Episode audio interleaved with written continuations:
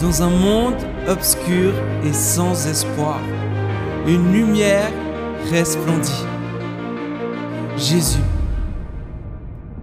Son visage nous est inconnu, mais ses paroles transforment nos vies encore aujourd'hui. Jésus, pain de vie, source d'eau vive, lumière du monde, aimant, roi des rois, rédempteur, bon berger, parole de Dieu, visage de Dieu, voix de Dieu, Dieu. Dieu ami, Dieu qui vit, chemin, vérité, vie. Jésus, tout simplement Jésus. Ce dimanche, nous continuons notre euh, série sur la vie de Jésus. Aujourd'hui, nous sommes au chapitre 8. Euh, Le chapitre 8, vous savez, il est euh, hyper long. Et puis, en lisant le chapitre 8, je choisis ce petit passage de cette rencontre de Jésus et cette femme qui a été prise flagrant délit d'adultère. C'est le passage euh, assez connu pour nous tous, je pense. Moi-même, j'ai déjà prêché là-dessus euh, quelques fois. Et chaque fois que je lis, que je relis ce passage, je découvre quelque chose de nouveau. Et ma prière ce matin, c'est que vous aussi, vous puissiez découvrir quelque chose de nouveau ou si ce n'est pas le cas, que vous soyez aussi touchés par le Saint-Esprit à travers ce passage ce matin. Amen. Donc j'aimerais lire avec vous donc Jean 8 du verset 1 au verset 11. Donc Jésus, le chapitre 7, dimanche passé, il était au temple, il était à Jérusalem, il était euh, pendant la fête des tabernacles. Et puis Jésus, là, le verset 1 dit que Jésus, il partit pour le mont des Oliviers, mais le lendemain, il revint de heure dans la cour du temple. Donc il repart et puis il revient à Jérusalem. Et tout le peuple se pressa autour de lui. Alors, il s'assit et s'est mis à enseigner. Tout à coup, les spécialistes de la loi et les pharisiens traînèrent devant lui une femme qui avait été prise en flagrant délit d'adultère. Ils la firent avancer dans la foule et la placèrent bien en vue devant Jésus. Maître, dirent-ils, cette femme a commis un adultère. Elle a été prise sur le fait. Or, dans la loi, Moïse nous a ordonné de lapider les femmes de ce genre. Toi, quel est ton jugement dans ce cas?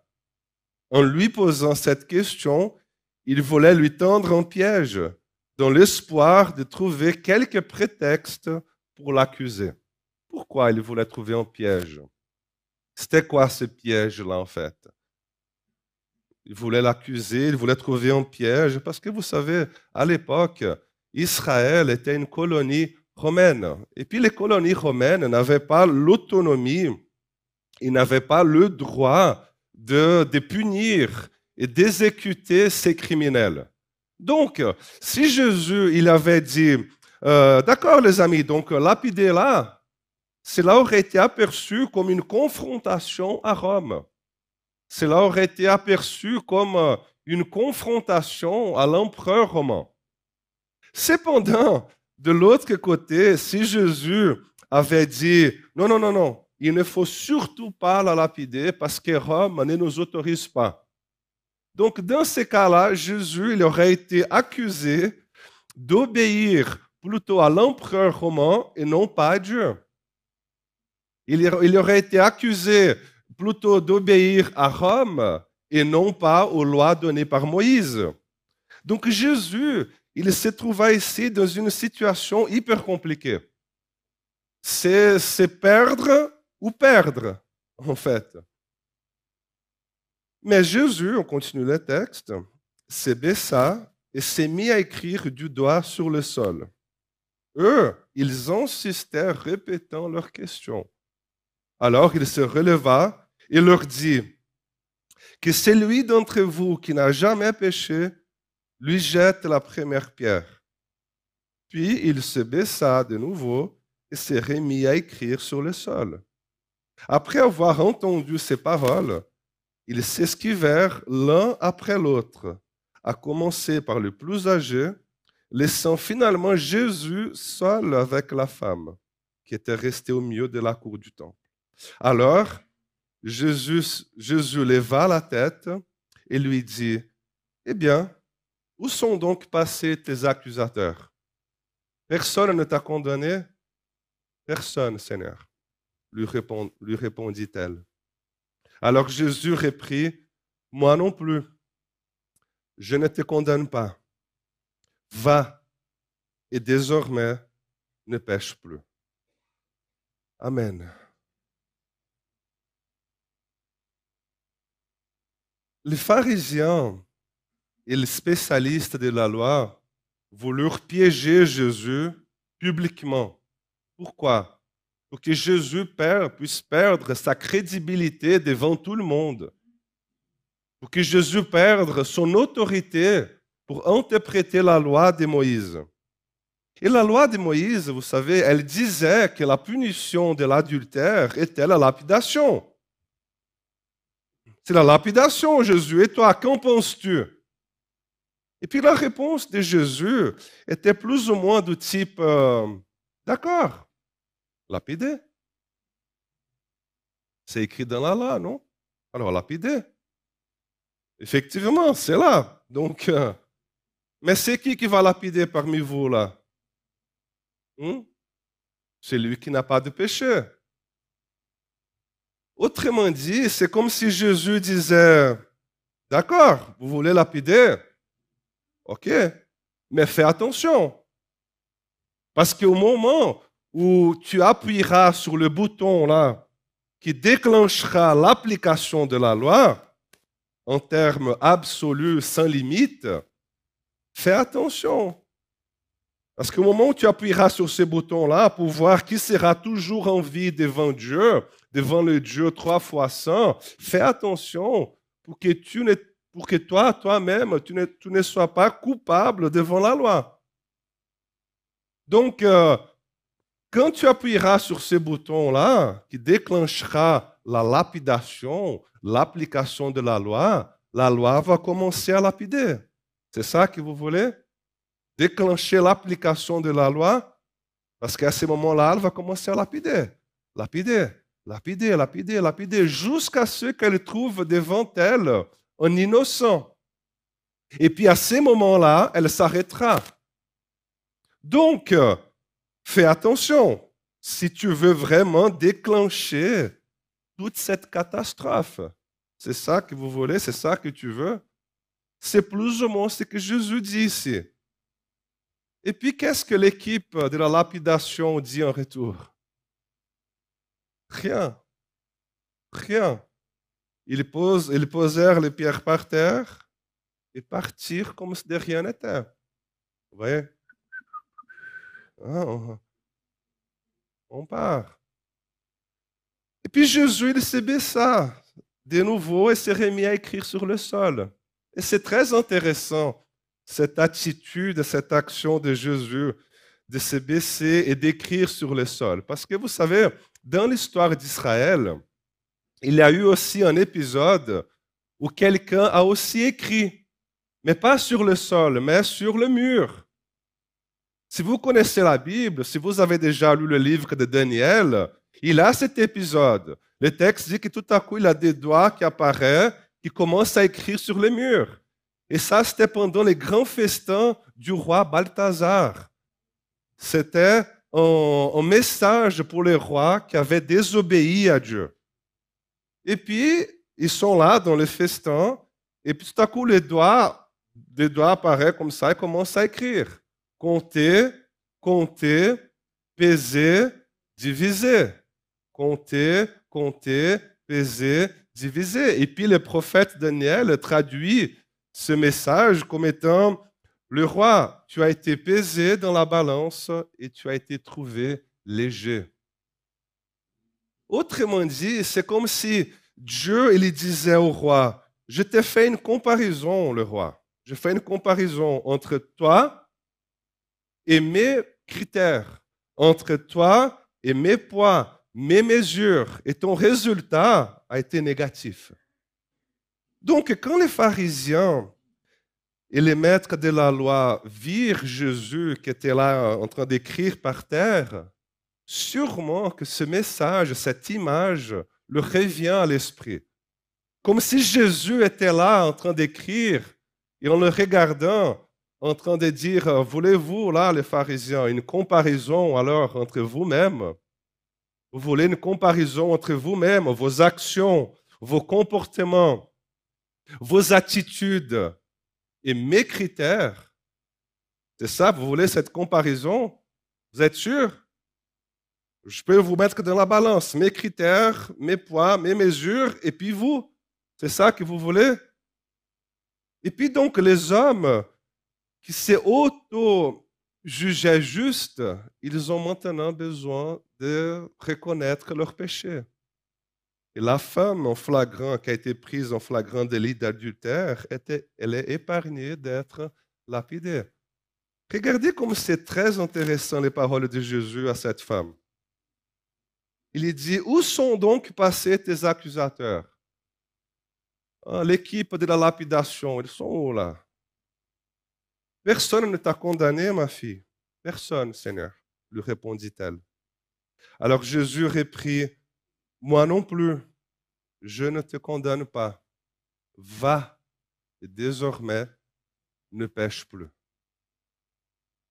Jésus, ici, il nous révèle un Dieu qui pardonne et non pas le Dieu et puni.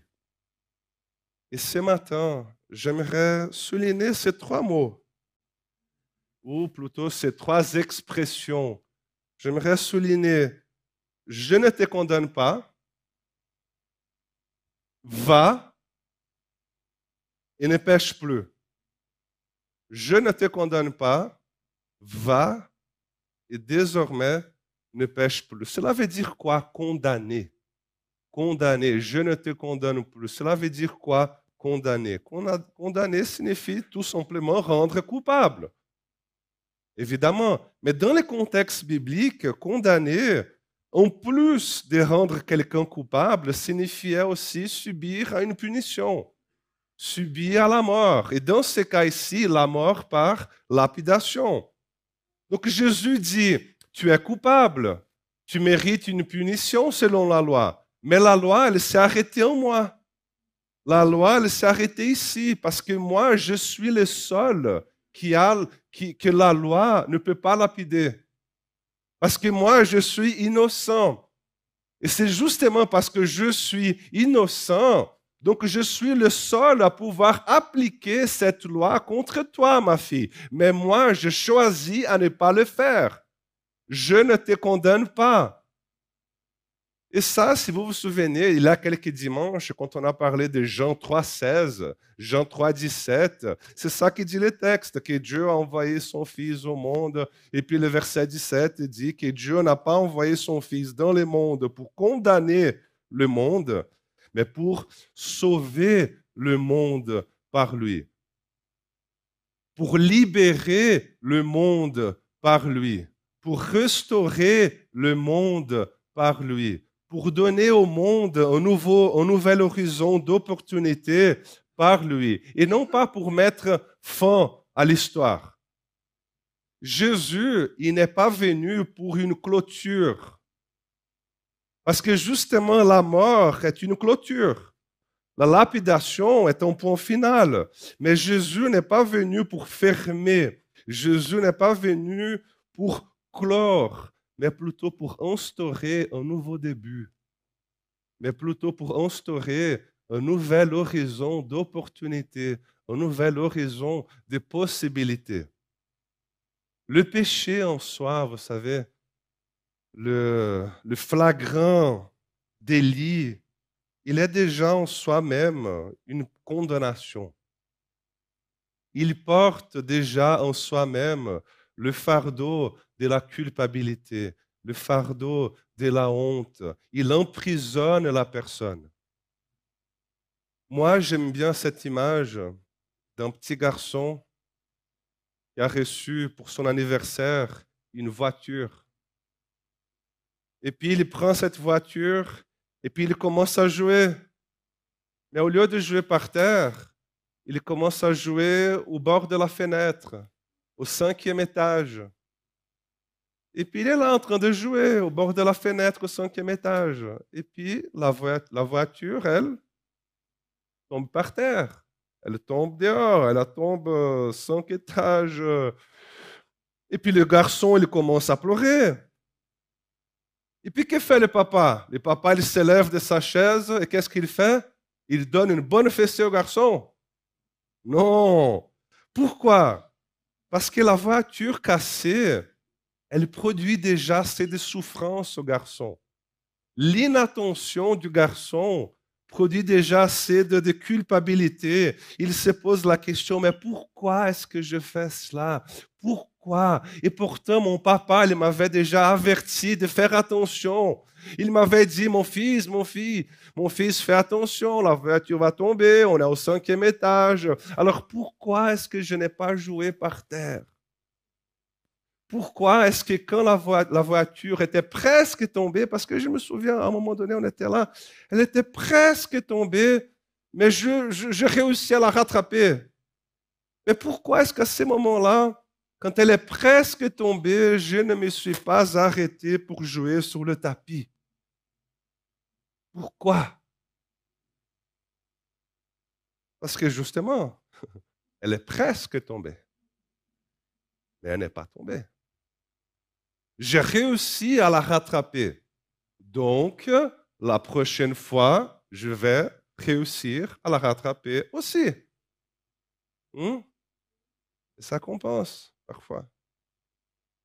Donc, continue en essayant de réussir à la rattraper pour voir où cela va s'arrêter. Je pense que, et puis tu te rends compte que tu n'arrives pas. Et puis Jésus vient et dit, ma fille, je ne te condamne pas. Et puis elle est là. D'accord, Jésus, donc tu ne vas pas me punir. Non. Et puis maintenant, hmm? et puis Jésus est là, puis maintenant quoi, ma fille? Maintenant, quelle, quelle est la suite Va? Oui, mais, mais va où? Va, ma fille? Oui, mais va pour faire quoi? Madame, je viens de te dire que je ne te condamne pas. Donc tu peux y aller. Tu es libre. Va et je trouve merveilleux cette attitude de Jésus parce que cela nous enseigne que le pardon, cela nous enseigne que, que pardonner signifie renoncer, renoncer à contrôler la vie de celui qui a été pardonné. Et parfois, nous avons cette difficulté, n'est-ce pas? Jésus, il ne dit pas, je te pardonne, ma fille mais viens faire partir de mon école de délivrance pour les femmes adultères. Jésus ne dit pas, je te pardonne ma fille, mais viens faire partir de mon église ici, car je dois encore t'apprendre certaines choses. Non, il dit tout simplement, je ne vais pas te punir, va. Et, et nous lâchons prise du contrôle. Parce que de nouveau, pardonner signifie laisser aller et arrêter de contrôler ce que la personne pardonnée va faire après avoir été pardonnée. Je t'ai libéré. Et quand je t'ai libéré, moi aussi, je me suis libéré de toi. Parce que, vous voyez, quand je te, je, te tiens ici dans ma main, là, hein, tu es là, tu es ici. Hein? Et puis dans l'autre main, j'ai une pierre. En ayant, je suis là, en ayant envie de te lapider. Je te tiens ici dans ma main, tu es là. C'est qui qui est le prisonnier de cette histoire-là, dans cette histoire? Hmm? c'est moi-même. Je suis là, ah, tu vas voir. Et puis l'autre aimant une pierre, en, train de, en ayant envie de te lapider. C'est qui le, prisonnier ici? C'est moi qui suis, euh, qui suis en prison ici. Parce que toi, de ton côté, tu t'es déjà reconstruit ta vie. Tu t'es déjà remarié. Tu, as déjà eu d'autres enfants. Tu as, tu as recommencé un autre business. Tu, tu es devenu même plus riche qu'avant. Et moi, je reste là. Hein? Mais tu vas voir. Tu vas voir ce que tu vas voir. Tu n'as pas été honnête avec moi. J'espère que tu tombes malade. J'espère qu'il y a quelque chose de pire qui arrive pour toi dans ta vie. Tu vas voir, hein? je me souviens là de ce que tu as dit là. Et puis tu restes là, tenant la personne dans ta main depuis déjà 15-20 ans, tandis qu'elle même, elle est déjà passée à quelque chose d'autre. Elle a déjà suivi sa vie. Moi, j'aime bien la traduction de ce, de ce, de ce passage-là. La traduction d'une Bible en anglais s'appelle The Message. Elle traduit ces mots ici, qui en français se traduit par va. Elle le traduit par continue ton chemin. Continue ton chemin, je te libère. Je me libère de toi. Va, va. Continue ta vie, continue ton chemin. Mais vous savez, j'ai l'impression que parfois, en tout cas de notre relation avec Dieu maintenant, c'est trop bon pour être vrai. On est là, on peut, euh, mais Seigneur, je peux vraiment y aller? C'est vraiment réglé là ou, ou est-ce que je peux y aller puis après tu vas me renvoyer une maladie? Je peux continuer mon chemin? C'est réglé, c'est bon? Ou est-ce que d'ici deux, trois semaines, je serai au chômage? Imagine, imagine que cette femme ici dans l'histoire, elle, euh, la semaine d'après, la semaine d'après, elle soit attrapée de nouveau en flagrant délit d'adultère. Et puis on la met de nouveau devant Jésus savez pourquoi? Il n'a pas eu de punition, il n'a pas eu de châtiment, il n'a pas eu de lapidation, il n'a pas eu de menace. Donc, bien sûr, ça va devenir le chenil. Et puis, on la met de nouveau, encore une fois, devant Jésus. Alors, vous pensez quoi? Que Jésus, il va faire quoi avec cette femme? Et Jésus, de nouveau, hein? je t'avais dit, pas de punition, même pas de menace. Le voilà de nouveau. Et puis Jésus dit, bah, je vous ai déjà dit que c'est lui qui n'a pas de péché commence la lapidation. Et puis tout le monde répare. Et puis Jésus dit, ma fille, je ne te condamne pas. Continue ta vie. Et vous savez, un mois après, de nouveau. Six mois après, de nouveau là.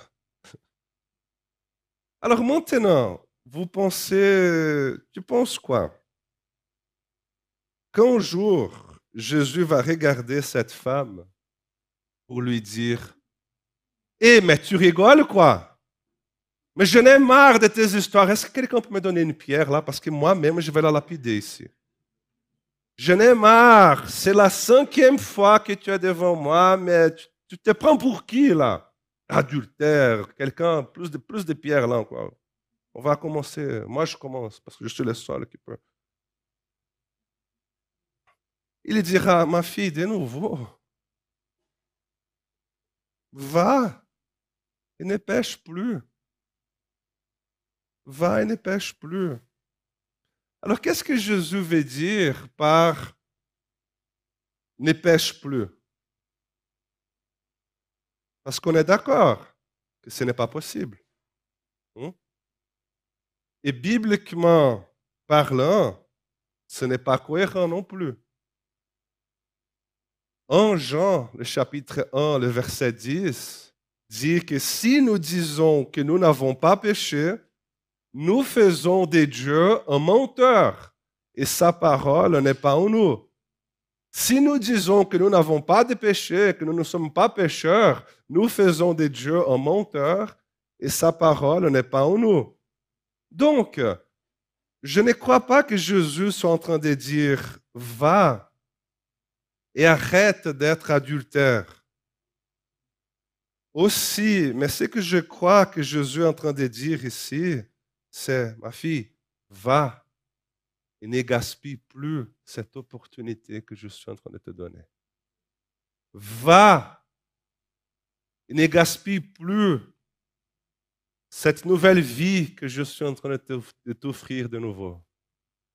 Parce que vous savez, le pardon redonne, nous redonne de nouvelles opportunités. Le pardon nous ouvre tout un horizon de nouvelles possibilités. Tu es libre tu es libre de continuer ton chemin sans crainte. Tu es libre de continuer ton chemin sans crainte, sans peur. Parfois on est là, mais Seigneur, c'est bon. Je, peux. Ah, j'aime bien ce, le verset, ces passages de 1 Jean, c'est 1 Jean, le chapitre 4, le verset 18 et que j'aimerais lire avec vous.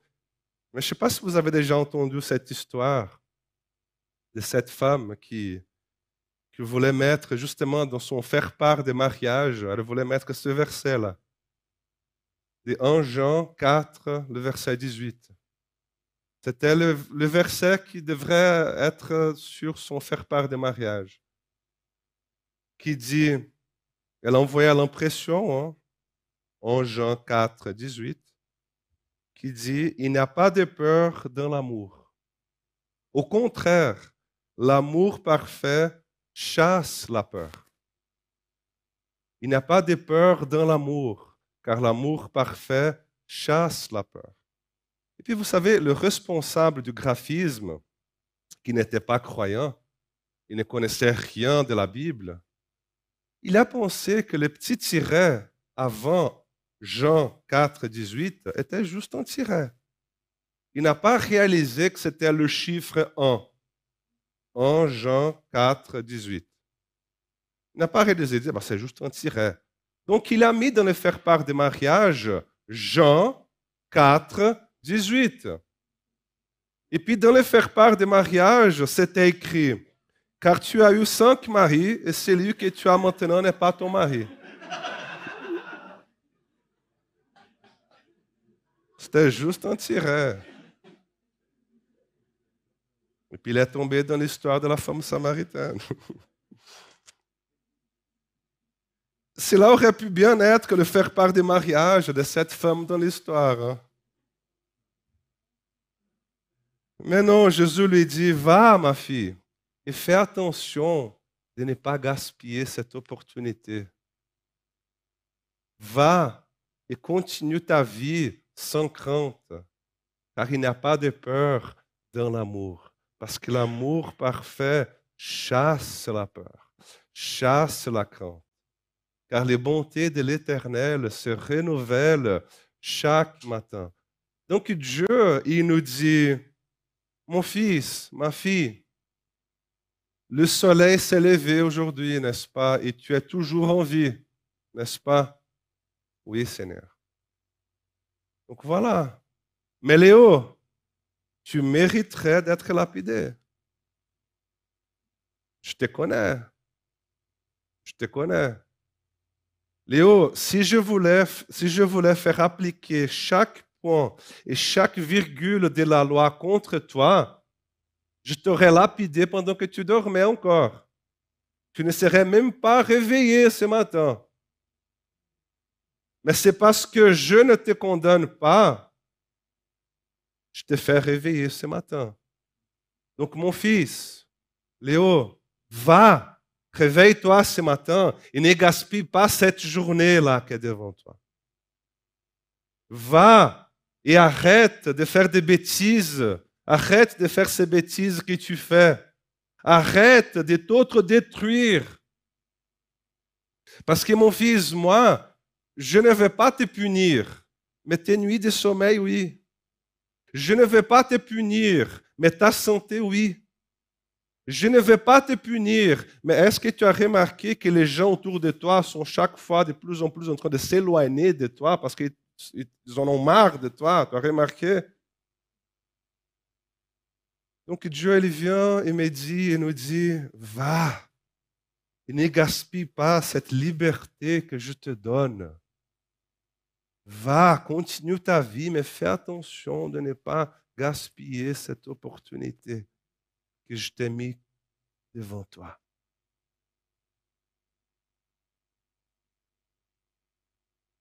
Donc ce matin, j'aimerais prier pour toi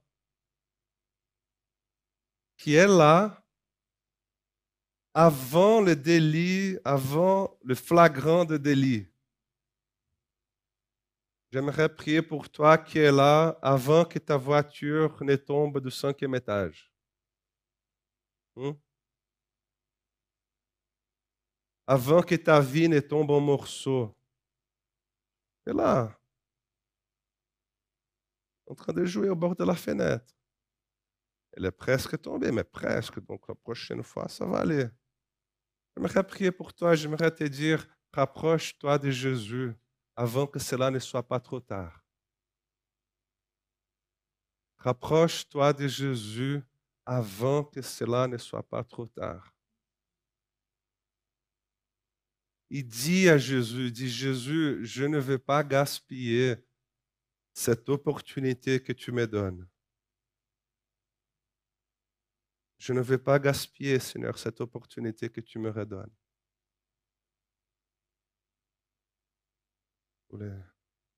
J'aimerais aussi prier pour toi qui, qui est en train de vivre le lendemain du flagrant délit.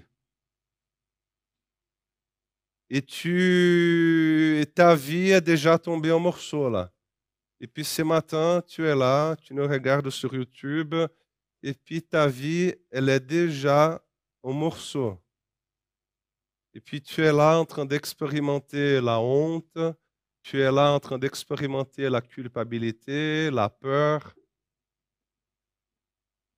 J'aimerais que tu fermes tes yeux et tu imagines Jésus devant toi qui te dit, je ne suis pas contre toi, mais voici devant toi en train de te donner la possibilité de refaire tes chemins mais voici devant toi en train de te donner la possibilité de choisir un nouveau départ pour ta vie. Parce que mon fils, ma fille, il y a une vie meilleure pour toi.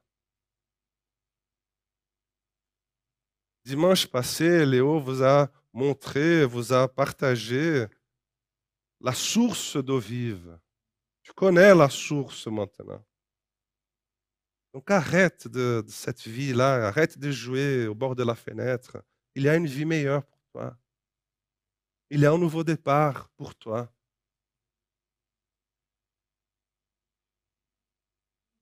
J'aimerais aussi prier pour toi qui, qui tient dans une main une pierre et dans l'autre cette personne-là qui t'a blessé. Et puis elle est là, dans ta main depuis déjà quelques années, depuis déjà 15 ans. Elle est là. Et parfois, tu sais, c'est intéressant, tu sais qui est la personne qui t'a fait le plus de mal contre toi? Toi-même. Souvent.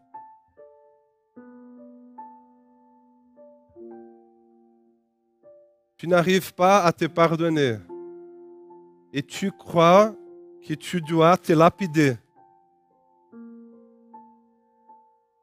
Tu te sabotes toi-même. Tu as une conscience tellement lourde, tu as une conscience tellement coupable que tu crois au plus profond de toi que tu ne mérites plus rien de bon.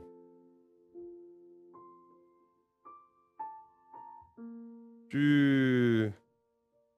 Dès que les choses commencent à aller mieux, Dès que ça va mieux au travail, dès que ça va mieux euh, dans la famille, dès que les choses commencent à aller mieux, tu te trouves une manière de faire en sorte que ça se passe mal. Pourquoi? Parce que tu penses que tu dois payer. Ce que c'est dingue, c'est que souvent, ce mécanisme-là, c'est inconscient. On ne se rend même pas compte. On se demande pourquoi est-ce que chaque fois que ça commence à aller mieux, il y a quelque chose qui ne joue pas. Alors peut-être c'est toi en train de saboter toi-même. Parce que tu te juges coupable et tu te dis, mais je mérite rien de bon. Non, je, je dois payer le prix. Je dois payer le prix. Alors laisse-moi te dire une chose, ce n'est pas vrai. Ce n'est pas vrai. Donc laisse tomber ces pierres-là. Laisse tomber ces pierres. Et laisse tomber aussi cette personne-là.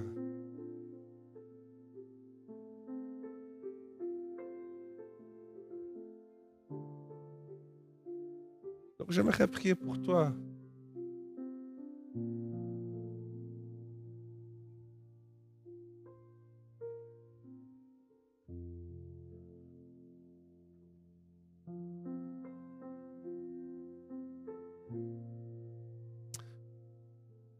Seigneur, que c'est bon de,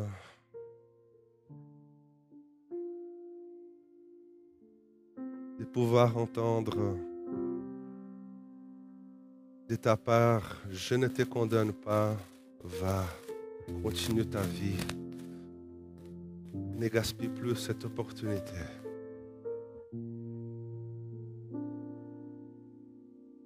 Seigneur, effectivement, nous ne voulons pas gaspiller l'opportunité que tu nous donnes.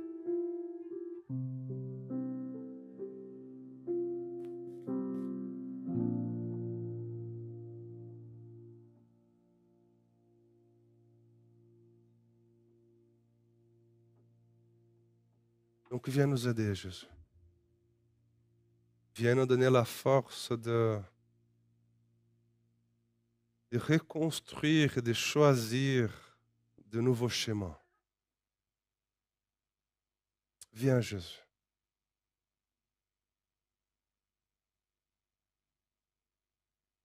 Viens, Seigneur, bénir la vie de chacun et chacune qui ont été concernés par ce message ce matin. Viens Jésus, viens nous délivrer, viens nous libérer, viens nous redonner la paix, viens Seigneur nous redonner cette vie en abondance que tu as pour nous, Jésus. Nous voulons saisir de ton pardon. Nous voulons saisir ta grâce. Merci Jésus. Merci. Merci. Amen.